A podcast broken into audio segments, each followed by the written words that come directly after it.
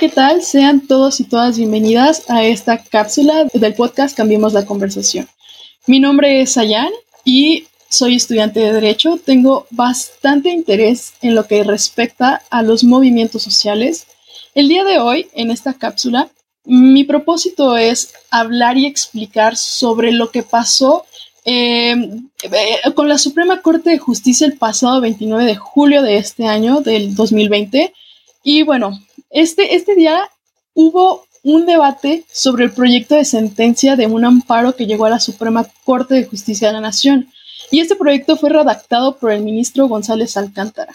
Antes de profundizar un poco más en ello, me gustaría decir que la intención de, este, eh, de esta cápsula es que se pueda entender por todo mundo qué fue lo que pasó. Porque evidentemente creo que muchísimos y muchísimas hemos escuchado em, pues un debate al respecto en donde no sabemos y no entendemos de qué nos están hablando al respecto, ¿no? Como se pronunciaron a favor o en contra del aborto o fueron tecnicismos legales, eh, es una corte retrógrada. ¿Qué, ¿Qué, está pasando, no? Y la intención de este episodio, de esta cápsula, es hacer entendible esta información para todo el mundo.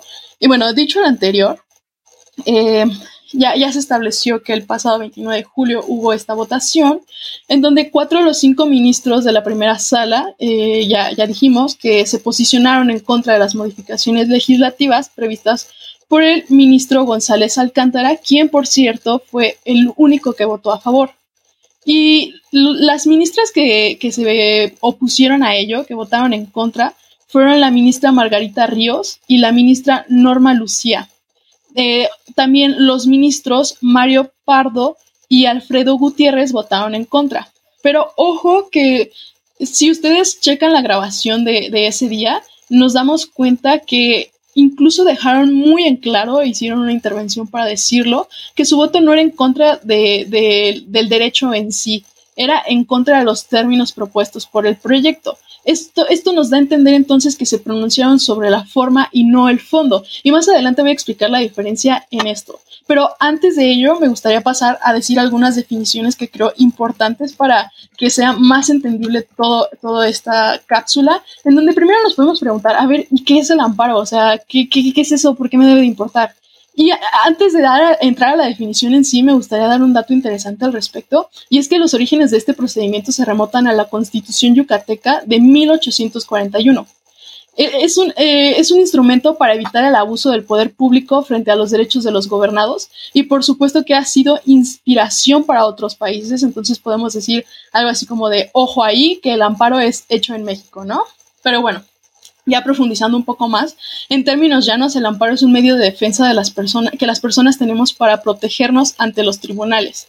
Eh, los derechos que reconoce nuestra Constitución cuando consideramos que la autoridad los está violentando.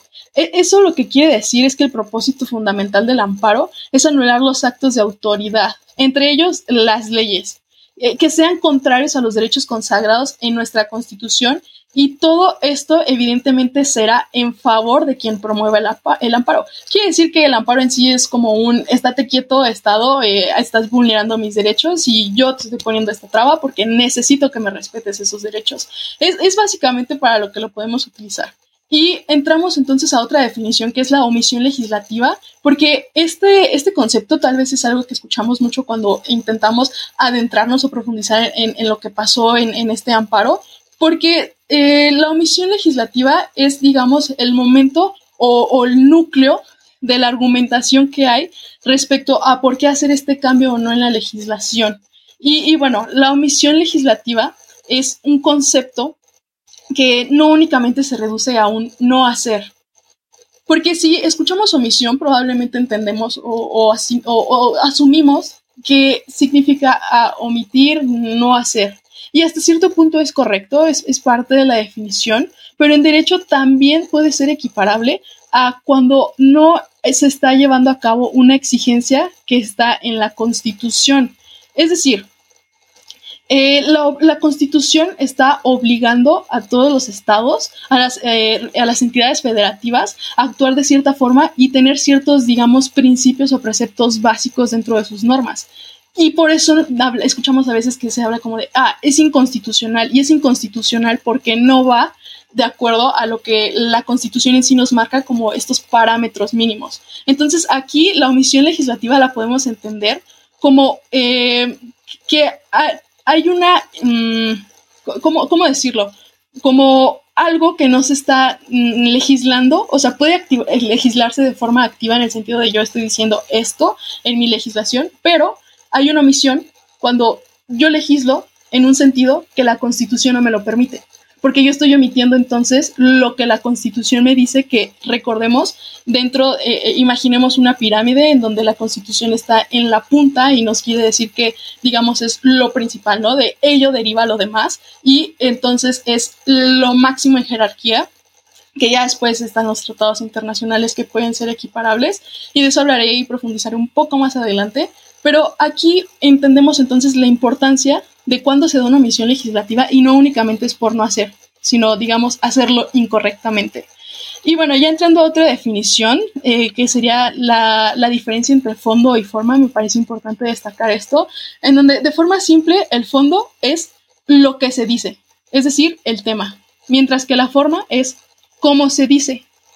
Y esto lo entendemos como la estructura del tema de acuerdo a las características de un género específico, de algo particular en lo que estamos hablando. Pero ya eh, adentrándolo un poco más a derecho, el fondo entonces lo, entenderíamos como aquello que está constituido por las normas jurídicas que se refieren a los contenidos de las relaciones jurídicas. O sea, el derecho en sí, en este caso particular, es el derecho. ¿Y qué era, cuál era? Bueno, el derecho de la mujer a decidir sobre su cuerpo. Estamos hablando entonces del derecho a abortar, y la forma entonces, en este caso particular, tendría que ver, hablando de, derecho, que es aquel procedimiento eh, a cumplirse ante los órganos judiciales, quienes son quienes, quienes aplican las normas jurídicas para resolver los distintos casos puestos a su consideración. Es decir, aquí estaríamos hablando evidentemente más del proceso y de todas estas cosas que se deben de seguir. Entonces, en ningún momento estamos hablando del derecho, sino el proceso. Y, puede parecer algo, mm, pues, que nos revuelve hasta cierto punto, pero casi al final de, este, eh, de esta cápsula es cuando voy a explicar por qué esto cobra importancia y por qué entonces no pueden adentrarse eh, en este caso eh, de, que, llegó a la Suprema Corte, no se pueden adentrar en el fondo cuando el, la, cuando el amparo únicamente les permitía entrar a la forma. Pero bueno, otra cosa importante que, creo importante, como ya adentrándonos más a la historia y pasando a esta siguiente parte, eh, es que esto, ¿cuál es el origen de ello, no? Bueno, eh, esta exigencia, este amparo, tiene su precedente que viene desde el año 2016, cuando organizaciones civiles solicitaron eh, una declaratoria de alerta de género por agravio comparado en Veracruz, donde a las mujeres se les restringe la interrupción del embarazo por causales como violación eh, o, riesgos para la salud. Eh, es decir, únicamente pueden llegar a tener abortos bajo, mm, me parece que son tres eh, causales, tres mm, supuestos en los que únicamente pueden ejercer este derecho. Y entonces varias organizaciones civiles lo que hacen es moverse ir y poner una alerta de género y decir, ¿sabes qué? Se están agraviando mis derechos, se están violentando, porque esto se compara a la violencia que yo como mujer vivo en el momento en que a mí me están obligando a ser un cuerpo gestante cuando yo no lo quiero. Y regresamos entonces un poco a otra definición en donde ustedes se pueden preguntar, ¿y qué es la alerta de género? Eh, esta es eh, un mecanismo de protección de los derechos humanos de las mujeres, y este está establecido en la Ley General de Acceso de las Mujeres a una vida libre de violencia, y su trámite para emitirla o, considerarla lo describe el reglamento de, esta ley. Entonces, recordemos nuevamente que lo que va a generar esto, entonces, cuando se, digamos, acepta o, sí, cuando, cuando se da la alerta de género, es que consiste en un conjunto de acciones gubernamentales de emergencia para enfrentar y erradicar la violencia feminicida y o, y esto es lo importante con lo que llegan a este amparo, la existencia de un agravio comparado. que es lo que explicaba anteriormente de cómo es básicamente que sea semejante, ¿no? En donde también me están violentando, en este caso el Estado. Y esto lo que implica, eh, eh, eh, bueno, que, esto implica el ejercicio pleno de los, impida, perdón, el ejercicio pleno de los derechos de las mujeres en un territorio determinado, llámese municipio, llámese entidad federativa, como sea, el Estado nos debe de proteger en cada uno de estos. Y es parte de, la argumentación que hay dentro de este amparo bueno, de este proceso, porque realmente el amparo ya explicaré más, cómo profundizaré más en ello.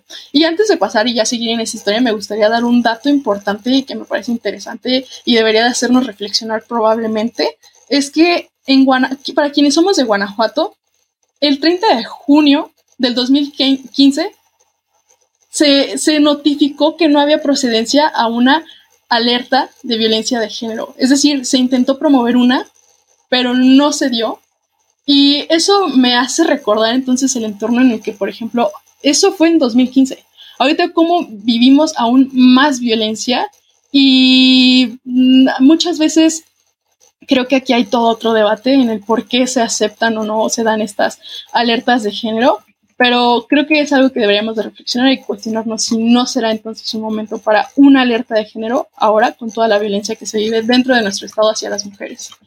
Pero ya retomando el, tema principal en, este momento, bueno, eh, esta alerta de género en 2016, que, retomando la historia, llega a, eh, ¿no? Y, es, es, dictada por la Secretaría de Gobernación y está eh, liderado por CONAVIM, que es la Comisión Nacional para Prevenir y Erradicar la Violencia contra las Mujeres. Una vez que se solicita, argumentando que existen estas tres eh, únicas causales que, por las que eh, se privan mis demás derechos porque me estás limitando Estado. Entonces, yo estoy, mm, a mí me dan la razón, ¿no? A, estas personas le dan la razón a estas organizaciones civiles y, se acepta que es un agravio comparado porque eh, propicia la violación de los derechos de las mujeres. en este caso, bueno, ya hablamos del aborto. Y entonces aquí lo que pasa es que en el momento que, que Conavim le da la razón a, a estas personas, a las organizaciones civiles, entonces llega al Congreso, ¿no? Como, a ver, tu Congreso de este Estado tienes que cambiarlo porque efectivamente yo estoy citando, yo con ABIM estoy citando ciertos, em, pues, recomendaciones internacionales que lo que dicen es tú estás violentando los derechos de las mujeres, entonces mi recomendación, y ojo con esa palabra, mi recomendación para ti es que cambies tus normas, ¿no? Que permitas que deje de existir esta violencia equiparable a, los, a la violencia de la mujer, ¿no? Eh, y entonces aquí en este momento se dan seis meses, un plazo a través de mesas de trabajo, se dan seis meses máximos para hacer el cambio en favor del aborto eh, o, hacer un cambio al respecto para evitar violentar más a las mujeres y el Congreso de Veracruz evidentemente no lo hace. Entonces es en ese preciso momento cuando llegamos al amparo, cuando eh, yo, eh, eh, organizaciones civiles, llego y digo ante un juez, en este caso un juez de distrito, oye, ¿sabes qué? No me están haciendo caso, yo tengo esta recomendación, están violentando mis derechos y tienen que hacer estos cambios. Y entonces, ¿qué hace el juez? Les da la razón. Pero evidentemente, eh, citando nuevamente recomendaciones internacionales, les da la razón, pero evidentemente el Congreso se inconforma. Les dice, ¿sabes qué? ¿Tú por qué me vas a decir a mí qué hacer, cómo legislar? Tenemos la división de poderes.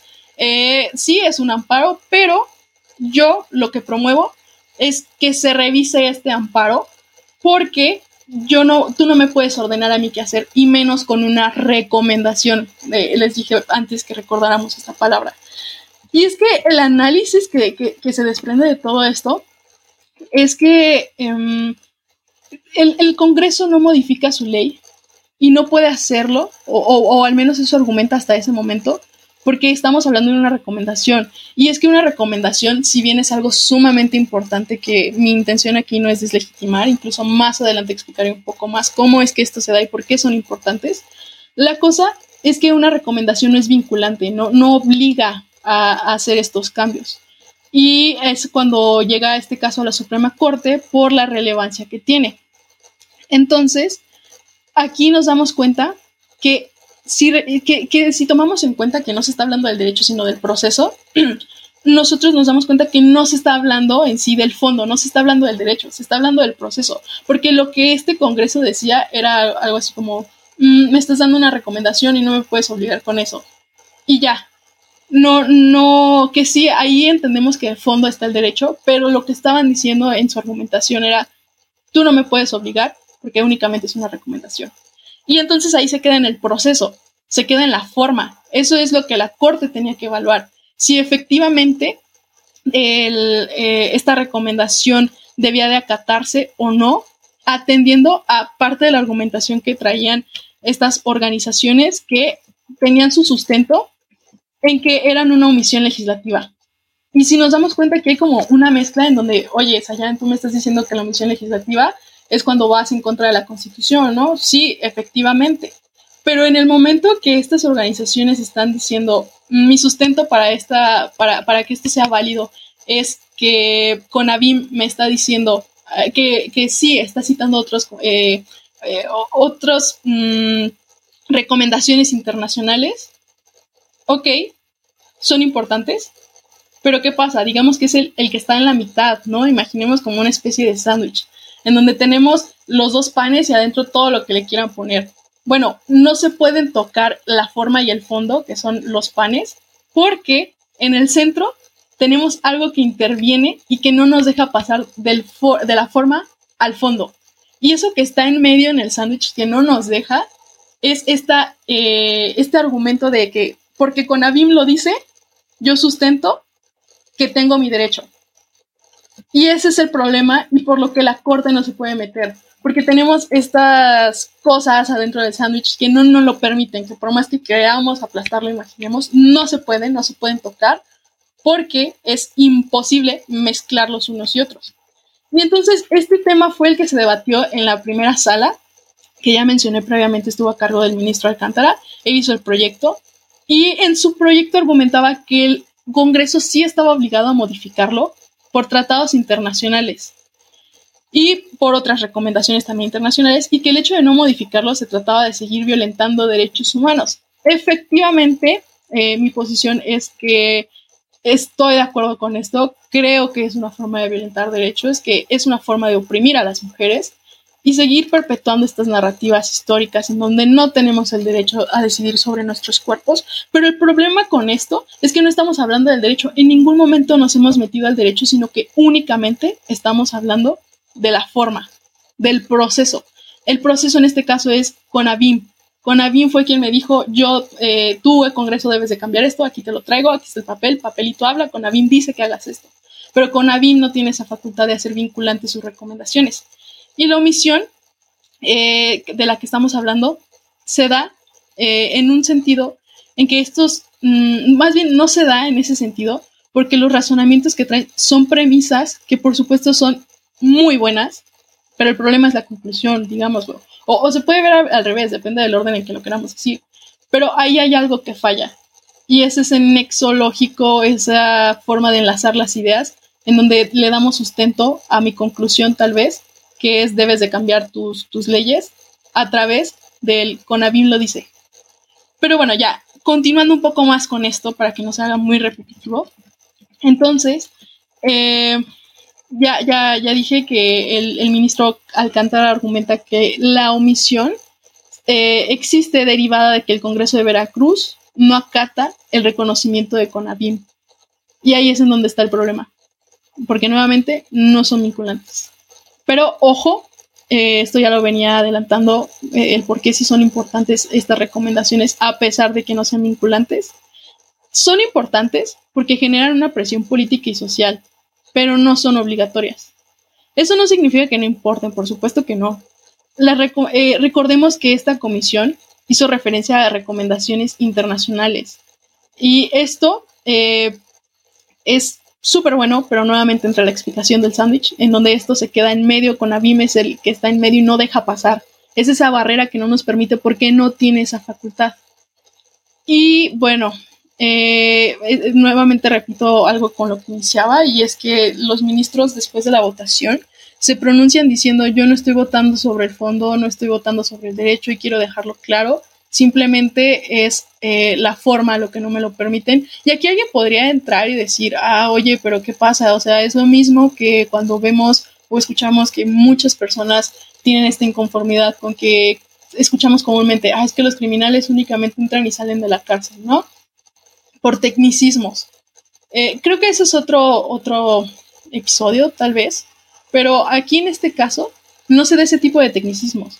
No es que algo faltara, que fueran plazos los que hicieron que no se diera esta, este cambio, sino que es algo que de verdad lo impedía. No es como que le fueras a dar una mordida al sándwich y ya, se pueden tocar los panes. No, el problema es muchísimo más profundo y es algo que incluso la ministra, una ministra, hace su pronunciamiento, me parece que, mm, si no me equivoco, es eh, la ministra Lucía eh, Peña quien lo dice, pero la verdad es que no estoy muy segura, quien nos dice, ok, es que ministro, el problema con lo que usted nos dice es que entraríamos en una especie de mm, activismo judicial. ¿Y qué es esto de activismo judicial? Bueno, esto lo entendemos como aquellos principios eh, eh, democráticos constitucionales que tienen límites. ¿A qué me refiero? El activismo judicial se da cuando nosotros mm, permitimos que entren en el fondo. En ese momento se violentan derechos porque perdemos esta línea entre lo que se puede y lo que no se puede. Y hay un principio en derecho que es el principio de legalidad que nos dice, en palabras más, palabras menos, básicamente, la autoridad puede hacer todo lo que esté escrito y los ciudadanos todo lo que no esté prohibido. Entonces, en ningún momento está escrito que un ministro o alguno de los poderes sobrepase sus facultades. Por eso ellos únicamente pueden hacer lo que está en el papel. Y es que esto lo que nos genera es una especie de seguridad jurídica a través de un Estado de Derecho, que ya voy a concluir con eso en unos minutos.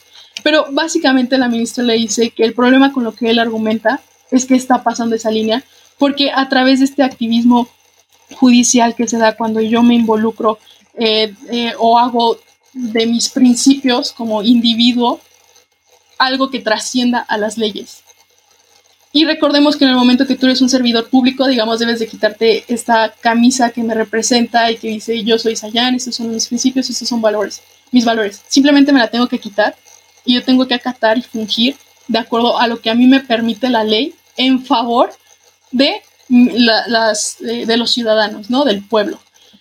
Y entonces aquí es cuando por eso mismo tenemos esta limitante en donde yo no me puedo pronunciar a favor en contra del aborto en sí, el derecho a decidir sobre el cuerpo de las mujeres, de que ellas lo hagan. No, porque únicamente me limito, y recordemos el proceso bien entonces, de que el Congreso de Veracruz no acató el, la, el, proyecto. No, no se puede vincular porque tenemos este impedimento legal que ya mencioné, en donde yo únicamente debo de centrarme en aquello que la ley me permite no puedo ser un activista judicial porque eso violenta el Estado de, Derecho. Y no hay que olvidar la importancia de la división de poderes y con esto es con lo que voy a concluir básicamente. Y es que esta división radica en precisamente evitar, digamos, un descontrol social y perder nuestro Estado de Derecho, perder nuestra seguridad jurídica. No fue por una cosa pequeña o inútil, eh, que, se, que no se haya eh, procedido a votar a favor de, de este proyecto de sentencia, sino que por el contrario, hablamos de algo completamente importante, en donde recordemos que una acción implica una consecuencia. Imaginemos que hubieran votado en, favor de, este proyecto y se hubiera dado. Bueno, entonces estamos perdiendo el límite de la legalidad, porque ellos pasaron de hablar de lo que este proceso únicamente les pedía, que era la forma, al fondo. Entonces, esto, por supuesto que nos trae problemas. Y esto, para finalizar, se ve reflejado en el momento de haciendo una analogía en donde, ok, yo digo que voy en pro de los derechos de las personas y entonces yo estoy trabajando haciendo eh, estos cambios, ah, obligando, digamos, de cierta forma al, Congreso de Veracruz a hacer su cambio. cuando yo estoy diciendo yo voy en favor de los derechos. Pero ¿qué pasa con todo eso?